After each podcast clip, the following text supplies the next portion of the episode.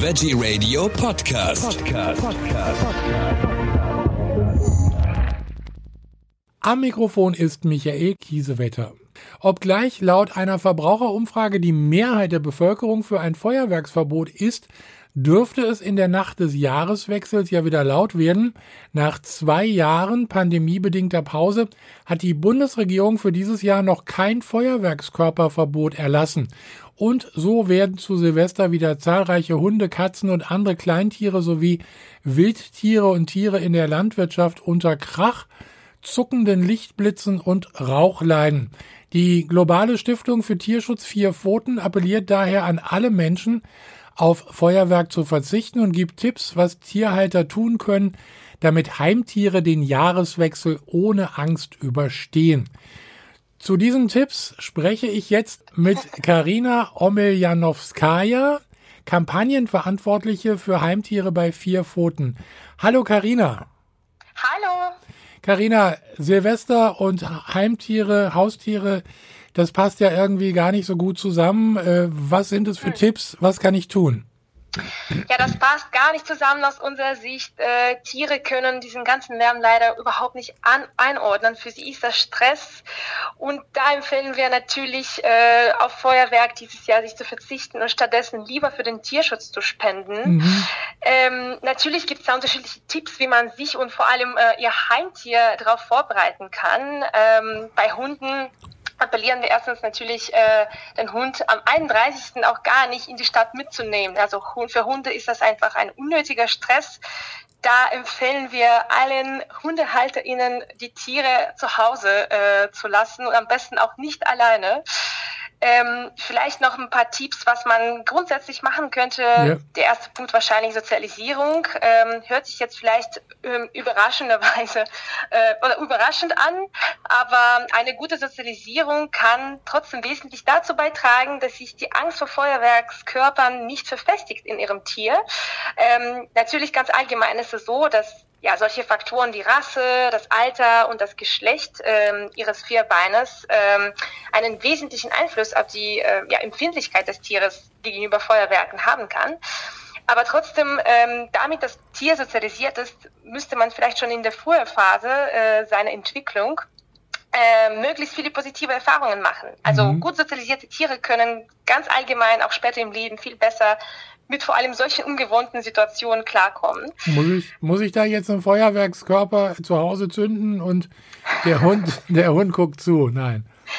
Ähm, naja, was sie machen können, wäre zum Beispiel auch solche äh, Tonaufnahmen ne, oder Videos äh, von ja. Feuerwerkskörpern vorspielen und dem Tier gleichzeitig positive und beruhigende Belohnungen anbieten, also Streiche einhalten oder mhm. Leckerlis.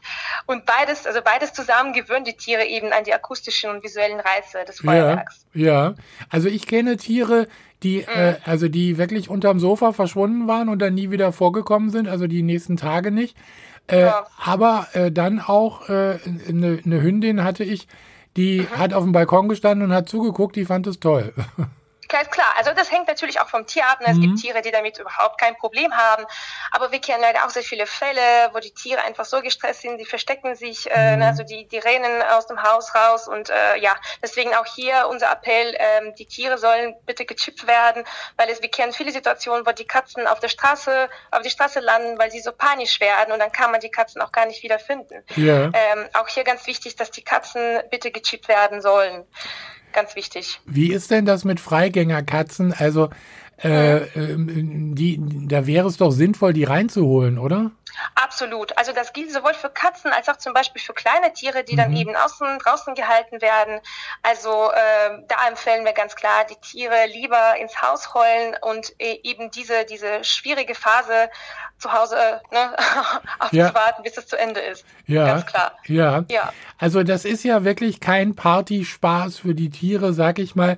Die haben Angst.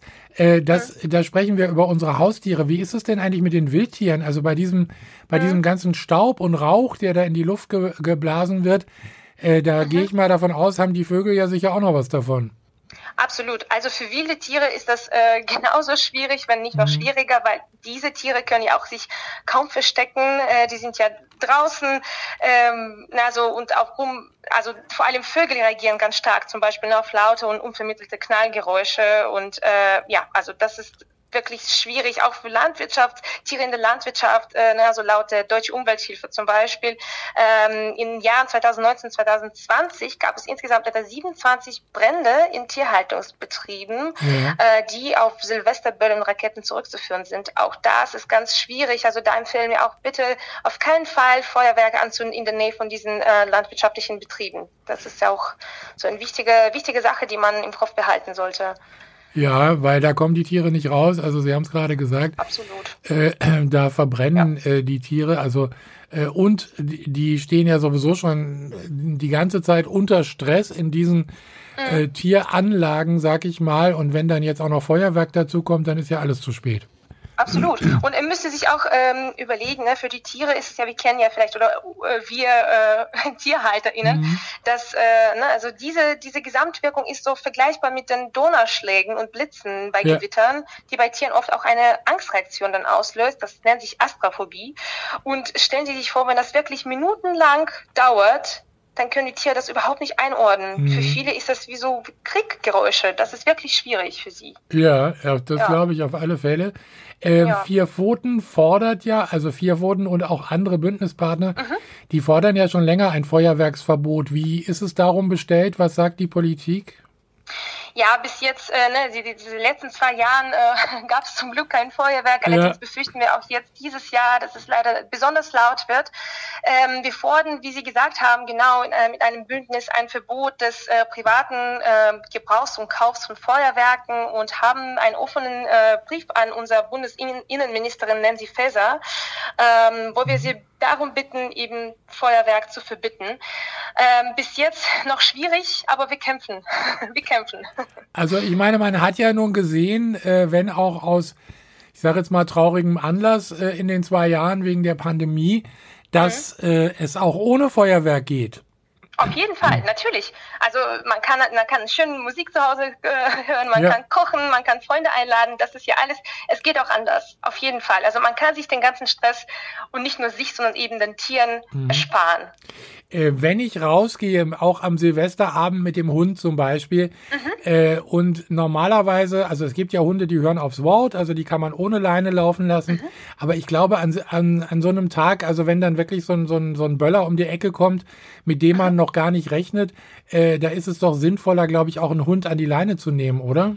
Absolut. Und auch bei Gassi-Runden empfehlen wir vor allem, dass es möglichst früher rauszugehen, wo es noch nicht angefangen hat, äh, vielleicht ne, und den Hund möglichst, ähm, ne, also äh, mit, mit ja. Hund möglichst spielen, dass er dann müde am Abend ist, ja. dann merkt er vielleicht auch gar nicht äh, den Feuerwerk. Ne? Vielleicht spielt man dann noch Musik im Hintergrund, dann bekommt der Hund das gar nicht mit. Also ja. auslasten und bei Gelegenheit früher rausgehen und eben nicht am Abend. Und natürlich auch, wenn sie das schon nicht können, wenn sie abends rausgehen, dann natürlich angeleitet. Das ist ganz wichtig mit der Leine in der mhm. Hand. Ja, ja, ja. Und Absolut. Sie haben es vorhin auch schon gesagt im Gespräch, also die Tiere sollten gechippt sein, denn wenn wirklich mal was passiert, wenn mal ein Tier wegläuft, dann kann man es wenigstens wiederfinden. Ja, absolut. Also so könnte, so könnte man dann eben den Hund mit der jeweiligen Familie äh, wieder verbinden. Ja. Und die, so hat man dann auch die Kontaktdaten des Halters beziehungsweise äh, des Heimtierregisters. Und äh, natürlich, wenn der Hund gechippt ist, dann ist das alles viel einfacher für die Behörden und für die Tierheime. Und natürlich auch nicht so stressig für das Tier. So, das waren jetzt äh, Tipps von vier Pfoten, wie Heimtiere den Jahreswechsel ohne Stress überstehen. Ich bedanke mich bei Karina Omiljanowskaja, Kampagnenverantwortliche für Heimtiere bei vier Pfoten. Dankeschön für diese Tipps und Hinweise und bis zum nächsten Mal. Für Sie dann auch ein gutes neues Jahr. Dankeschön. Vielen Dank, ebenso. Danke.